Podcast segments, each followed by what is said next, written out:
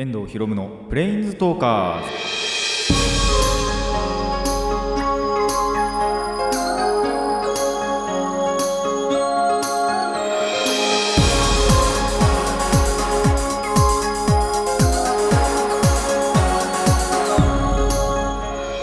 ラジオの前の皆さん明けましておめでとうございます、えー、遠藤博夢のプレインズトーカーズパーソナリティの遠藤博夢です。まあ新年一発目ということでですねちょっと遅れているかもしれないんですけどまあ改めてあのー、明けましておめでとうございますということでまあ新年2019年になってもですね変わらず頑張っていこうと思いますので応援の方よろしくお願いします。まあ、というわけで、まあ、放送時期的にもあれか確かクリスマスの直後なんかも撮ってないんでクリスマスや年末年始皆さんはどうお過ごあの過ごされたでしょうか？まあ僕はというとですねもう例年と変わらずのほほんと ゴロゴロとしてたかなという感じじゃないかなと思います。まあ詳細はねコーナーの方であの言うんですけども、まあ、クリスマスは本当何もしてないですね。年末年始はまあでも例年に比べれば逆に遊んだかなっていうその感じはするかなと思います。いつもよりもいつも以上に本当に遊びはしたかなというところではあるんですけどもクリスマス本当何もしてないっていう感じで。っていうところの話をまあちょっとコーナーの方でもね していこうかなと思います。まあ皆さんもああ自分はこの時にはこんなことしてたなというのを思い出しつつ、えーと、今回の放送を聞いていただければなと思います。それでは始めていきましょう。遠藤ひろむのプレインズトーカーズ新年になってもレッツプレインズトーク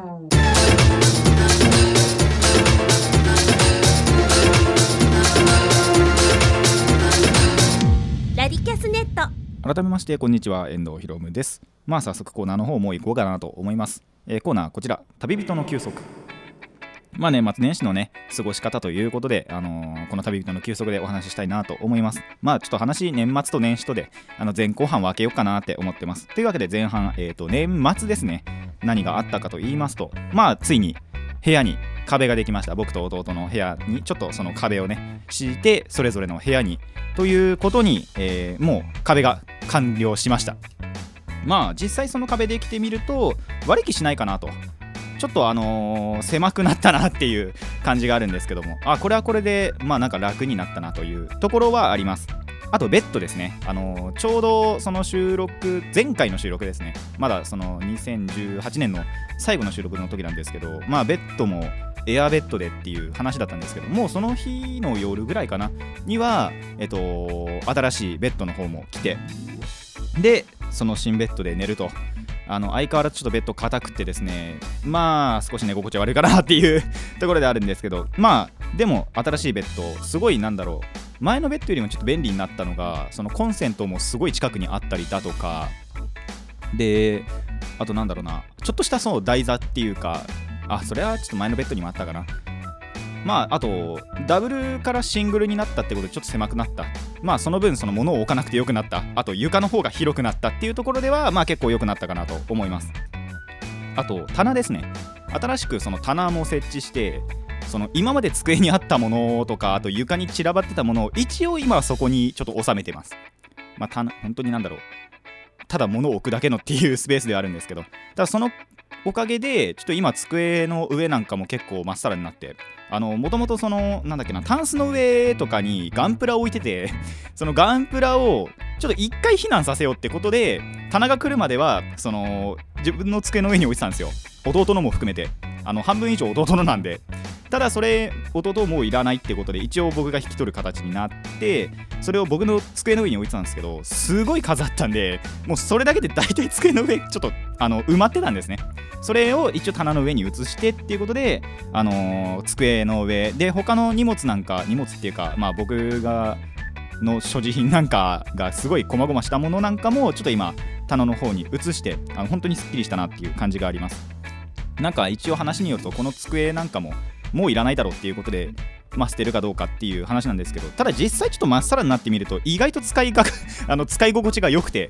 例えばそのまあそれこそこれまでカードゲームのデッキを作ったりだとかあと一人回しあのまあ仮想的じゃないですけどちょっとその相手にやられてるなのなんだの振りもしてただその自分のデッキをただ回すだけ一人で。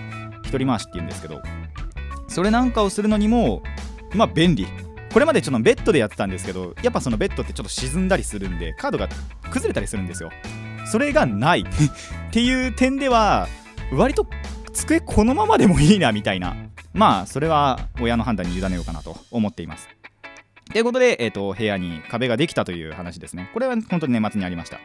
で、えー、結局ですねアルティメットマスターズこれ MTG の話になるんですけどこのアルティメットマスターズの2箱目ですね買いました。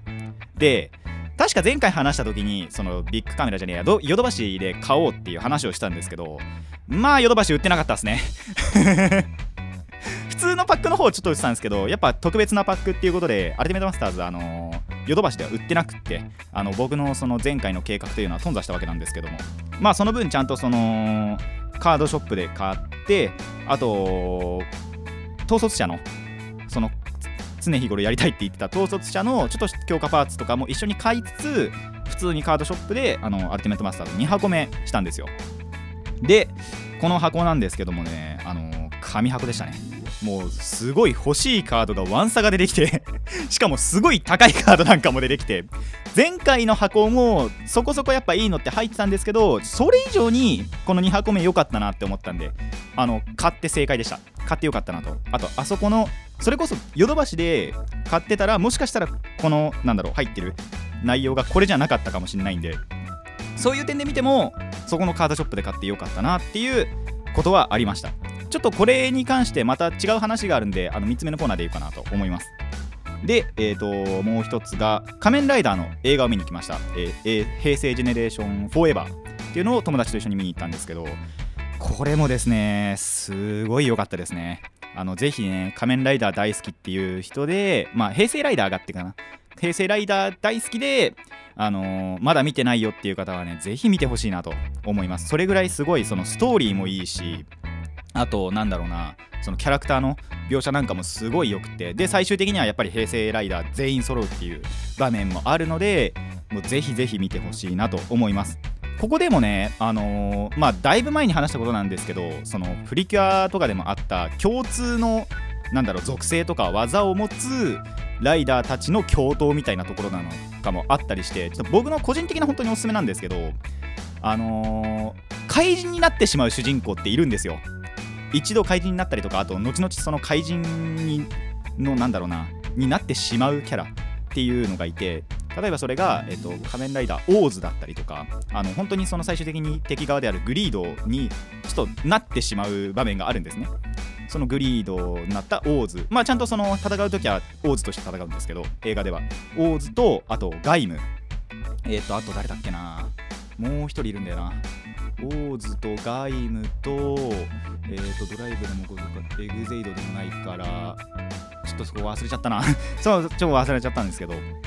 まあとにかくその怪人になってしまった者たちでの共闘みたいな。でその他の怪人たちを倒すっていうのがちょっと気づけてよかったかなと。これちょっとプリキュアとかにもあった話なのであのー、まあちょっと思い出したらまた言おうかなと 思います。で、えーと、ライダー映画終わると次コミケですね。あのー、1日目に行ってきました。これ良かったなって思うのがそのいつもだったら大体2日目に行くんですよ。ただ2日目今回その日曜日で最悪そのバイトとか変わらなきゃいけないかなって思ってたら僕がその欲しい本なんかが1日目に集中してたんで今回その調べたところによると。なんで、えー、と1日目は29の土曜日ですね。12月の29の、えー、土曜日にコミケ行ってきまして。でしかも今回ですねそのまあ年末だからということで、えー、と友達が一緒に来ました。いつも言ってる社会人の方の友達ですね。あまあちょっとあのとある事情により実は社会人で亡くなってしまったんですけども。あのそこの話はどうしようかな。今しようかな。多分このコミケ行くもうだいぶ前に12週間ぐらい前にはその会社を辞めたらしい友達 と、えー、行きました。でまあその買いたいものとかあらかた変えてプラスその場であちょっとこれも良さそうだなって思ったプラスアルファ。とかも買ったりしてえっ、ー、とまあ満足したかなと。ただ今回その出る本そのものが結構少なくていつもよりは買い物は少なかったかなっていう感じはします。だって1万確か使ってないですからねその日。いつもだったら本当に1万とか2万とかだいぶ飛んでくところがその1万確か使ってないはずなんで。そういう点ではあのー、いつもよりは少ないんですけどまあでも買い物も買えたからいいかなという感じではあります。でえっとまあちょっとすごいその帰りは帰りで遅くなったんですけどそっからでも遊ぼうっていうことで あのーそいつのその友達の方の家に行ってしかもさらに1人呼んで結局モンハンをするっていうね。あのーもう年末年始になってもモンハン。でモンハンの話なんですけどついにですねあの集会まあなんて言ってもちょっと伝わりにくいからまあクエストがあと1個クリアすればその全クエストクリアというところまで来ました。なんとかね。ただちょっとそれするにはねもう一個ちょっと装備を作らなきゃいけなくってその装備を今作るために、えー奮闘しているところですのでまあクリアまでもう少しだなと思います。でえっ、とそのコミケが終わってでなんならその30が本当にそのままバイトだったんですけどすごい忙しかったんでまあ温泉行こうと思ってまあいつもとはまた違うその友達と温泉行ったんですね。ちょっとその30日の時の話もまた後でしたいんでそこはあの後で話そうかなと思います。で30そのなんだろうバイトと温泉行ったと思ったら、えー31も遊ぶっていうね。そういうところがちょっとあの今年違ったかなと思います。大体31あのは休んでる感じあるんで。で本当にその31は遊んでまあ目的としては遊戯王とかギャザー納め仕事納めじゃないですけども。その2018年最後にねあの遊戯もギャザもやるってまあ終わろうと思ってまあ友達でもいつもより集まって5人集まって遊戯王やったりギャザーやったりあとまあスマブラもやったり。っていうことで遊んでからまあいつも通りこれは本当例年いつもやることなんですけどお父さんの実家に行って、まあ、松田にあるお父さんの実家行って、えー、と年末年始を過ごすその大晦日から1日までを過ごすっていうことをしました。でちょっとここで聞きたいんですけど皆さんその年末てか31日って何見ます？まあ紅白もあったりとかボクシングもあったりとかするじゃないですか。まあ僕ねガキツカ派なんですよ。面白いじゃないですか。笑ってはいけない。まる24時なんであれすごい見てるんですけどいや今回も面白かったなと。なんならその今回えっと笑ってはいけないトレジャーハンターっていうことであのー、なんだっけな。何見たいって言えばいいんだっけ、と。あわかんねえからいいや。えっ、とまあトレジャーハンターになるっていうことなんですけどまあ全く関係ねえっていう。内容見た方はわかると思うんですけどトレジャーハンターほとんど関係ねえ。あの当事者たちも言ってるぐらいですからね。あのダウンタウンの人たちとかあとココリコとかホセさんとか。みんなみんなではないかな。でも言ってましたけどあのトレジャーハンター何にも関係ないやみたいな。本当それあの視聴者側も思ってることじゃないかなと思います。で一番のシーンあの僕が個人的に一番面白かったなって思うシーンはその結構最後の方なんですけどあの大体いつも出川軍上島軍って言ってその2つの勢力がなんだろう争うリアクションバトルで 争うっていうシーンがあるんですね。そこの一番最後がすごい面白かったなと。ちょっと下ネタ入っちゃうんであの全部は言わないんですけどその辺はすごい笑ったかなと思います。一番そこ笑ったんじゃないかな。っていうことで、えっ、と、まあ31は過ごして、まあ1日、もう0時00分になった瞬間に僕が一瞬で、あの、友達の LINE に明けおめことよろ送るというところまでで、えー前半終わりたいかなと思います。まあ年始に入ってからは後半へ続く。遠藤ひろむのプレインズトーカーズ、えー旅人の休息後半いきたいと思います。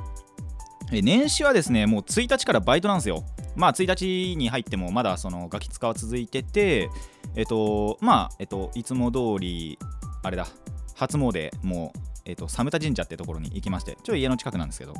で、あのーそれはまあ朝の話なんで、まあすごい、その、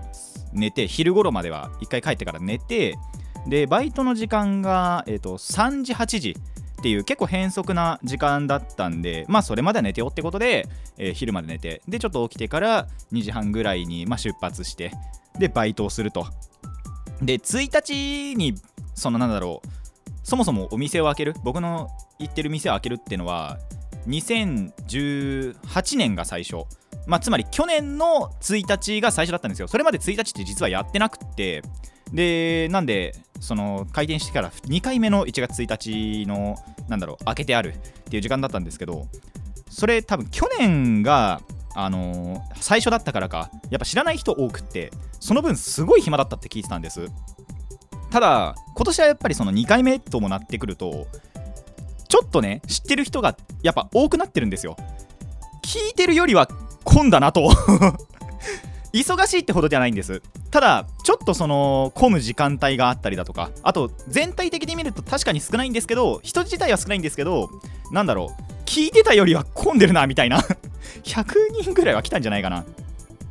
ていう感じでまあなんだろうな。でもいつもよりは楽な、えーバイトは、えー済ませました。1日。1日1日は、えー済ませました。で2日。これもいつも通りなんですけど、え駅伝をあの箱根駅伝を見に行きました。なんなら見に行きますからね僕ら。あの家族みんなじゃないですね。お母さん以外お父さんと僕と弟妹と。いうことで、あのー、大体5区ぐらいのあたりであの僕らは見て、まあ、見てっつってもちょっと応援してすぐ帰りますけど、まあ、それして、えー、と来ました、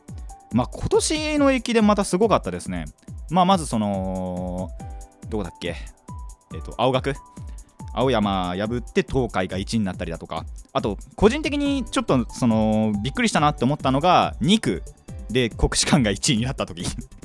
あの僕の友達1人国士舘いて大体いつもその国士舘ってま10位以下じゃないですか。それが1回でも1位になったからえー、って思って。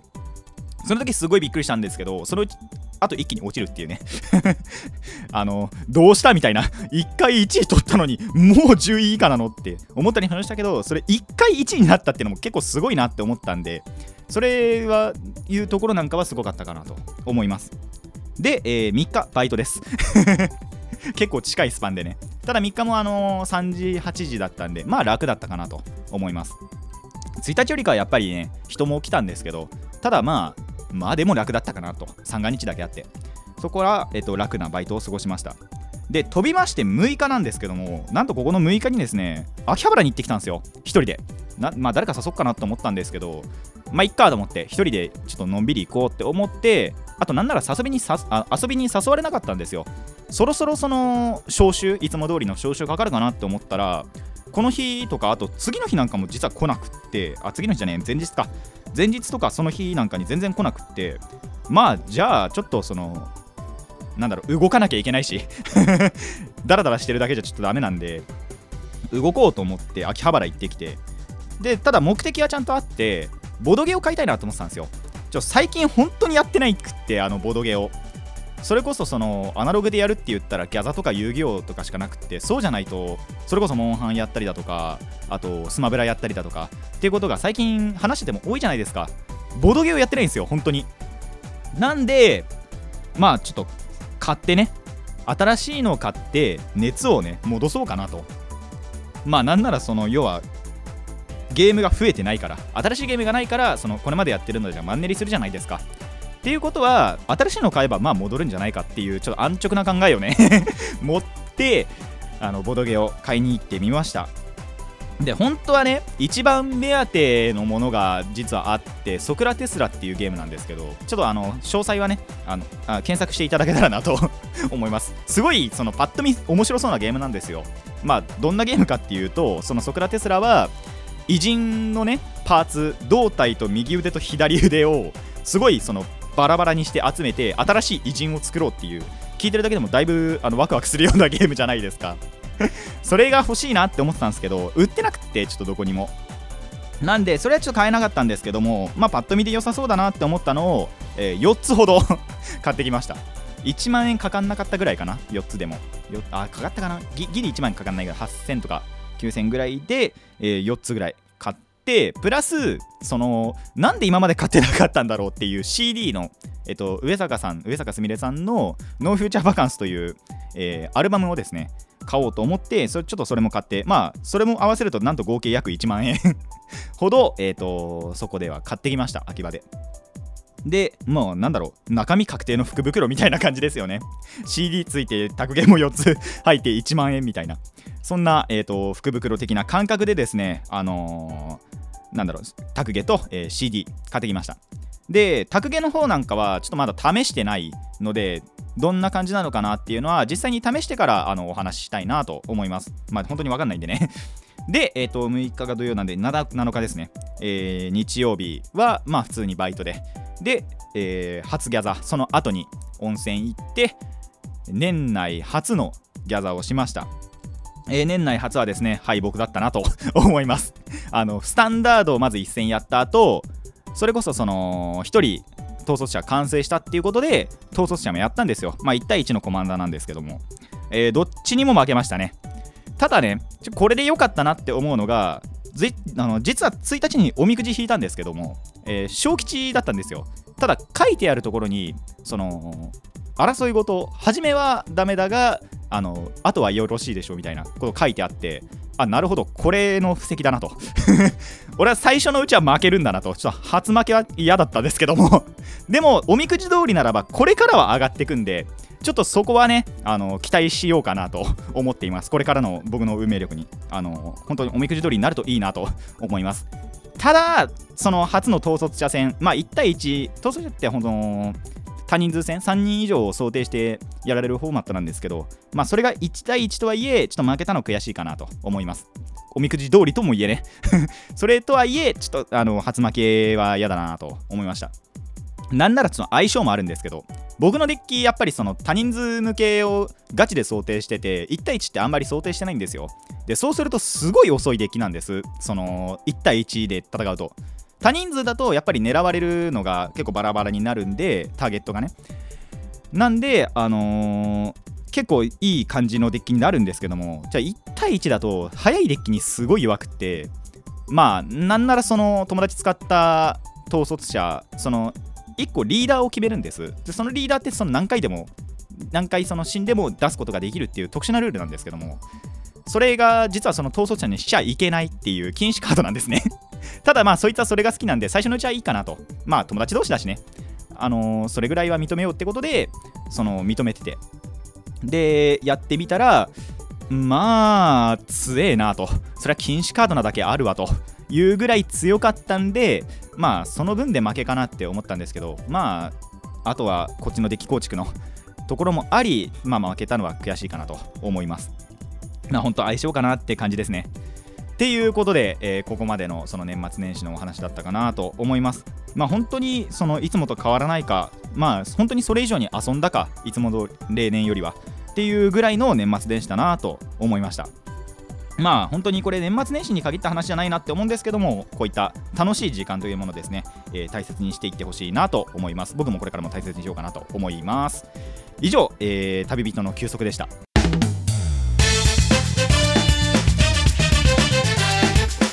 遠藤ひろむのプレインズトーカーズ。続いてはこちらです。ディスカブリア。さあ年末年始にですねこういう発見したことっていうのをあのお話ししたい番組なんですけども番組っていうかコーナーなんですけども、まあ、まずそのアルティメットマスターズそのさっき言った、えー、年末の方で年末の方で、えー、とお話ししたいなって言ったアルティメットマスターズの方の話から、えー、するんですけども。ちょっと最近ねその僕にこういうなんだろうジンクスというか運命があるんじゃないかなっていうのを知ったのがそのアルティメットマスターズの2箱目を開封する時の話なんですけども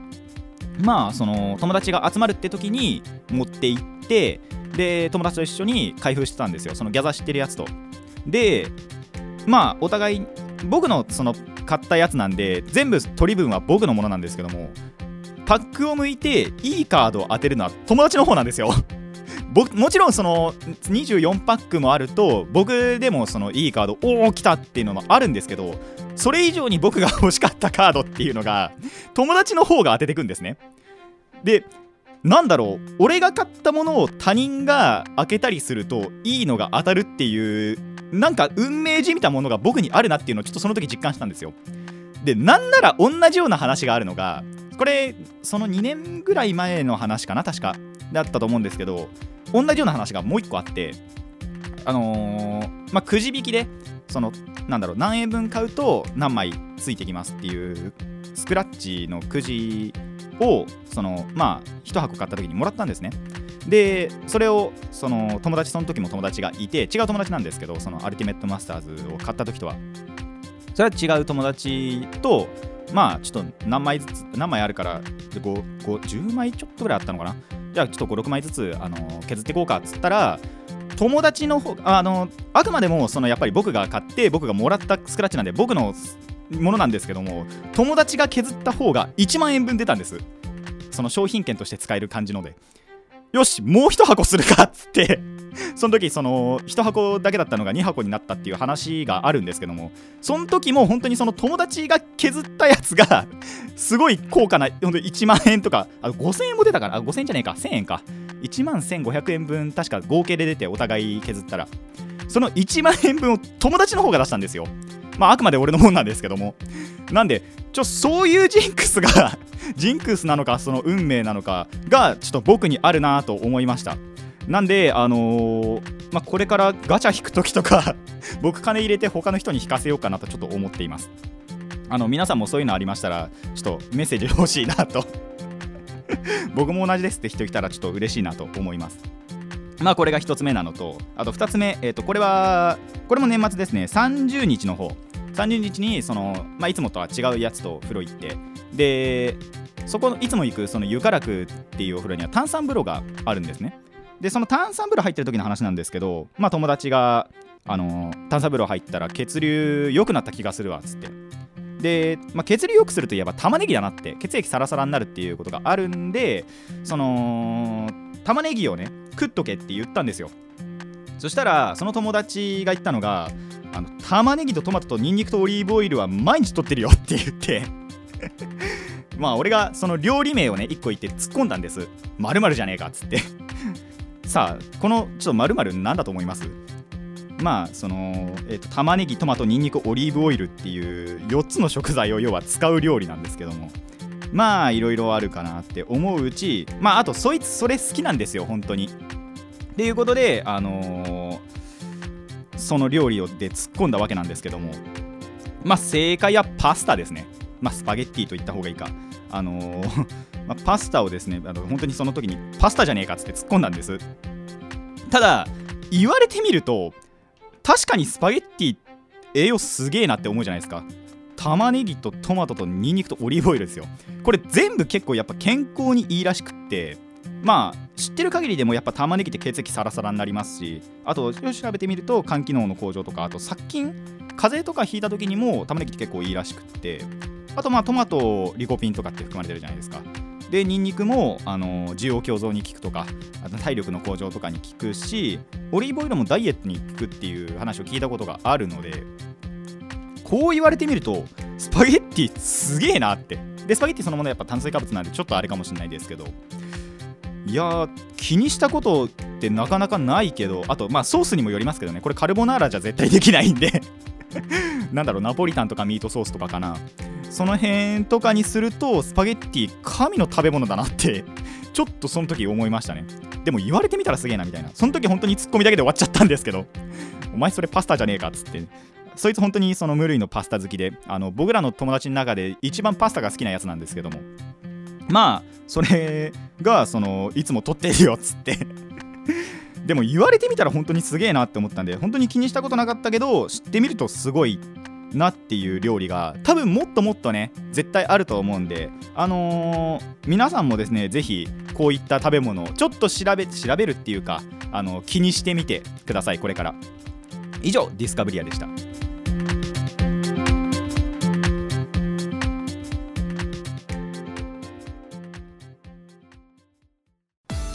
遠藤ひろむのプレインズトーカーズ。そろそろお別れの時間になってまいりました。いや本当になんだろういい年末年始だったなと。今年も いい年末年始だったなと思います。遊んでゴロゴロして。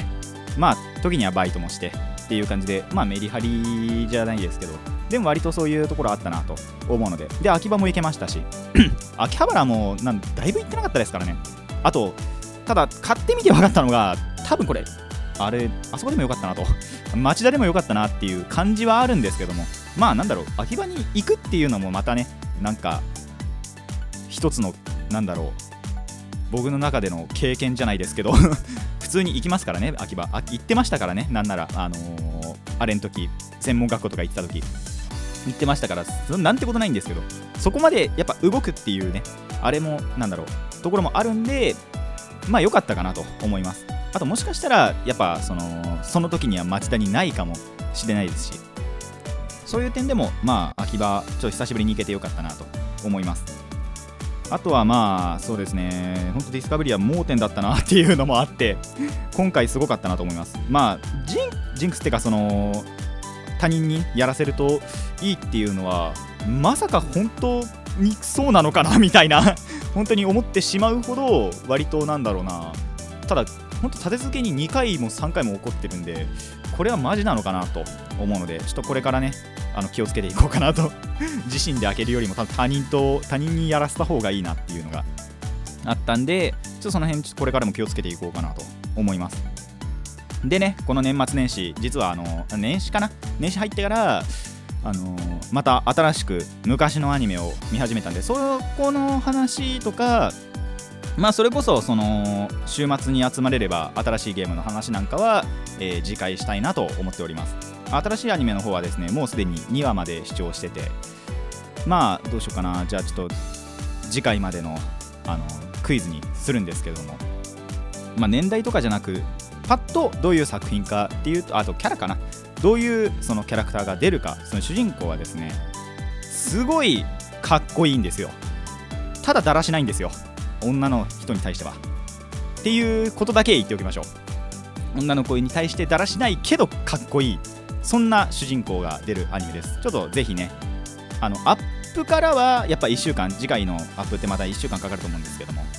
あのーもしネットでネットラジオなんで、あのーすぐにこの後次回の放送を聞くという方はちょっと予想してから、えー次回の放送を聞いてみてください、えーそうじゃないそのリアルタイムで聞いてる人は1週間ありますのでそこでじっくり考えてみてください。あとヒントもう1個言うとくか。アニマックスでやってます。あの今回のソースもアニマックスなんで。あのアニマックスで、まあ、これがやるってそのやっぱ CM で年末ぐらいからやってたかな。で見た時からあこれは見ようって思ってたものなんで、えーアニマックスで、えー女にやだらしないけどすごいかっこいい。そんな主人公が出るアニメ、えー今やってますのでちょっとぜひね予想してみてください。それでは今回ここまでといたしましょう。ここまでのお相手は遠藤ひろむでした。また次回もレッツプレインズトーク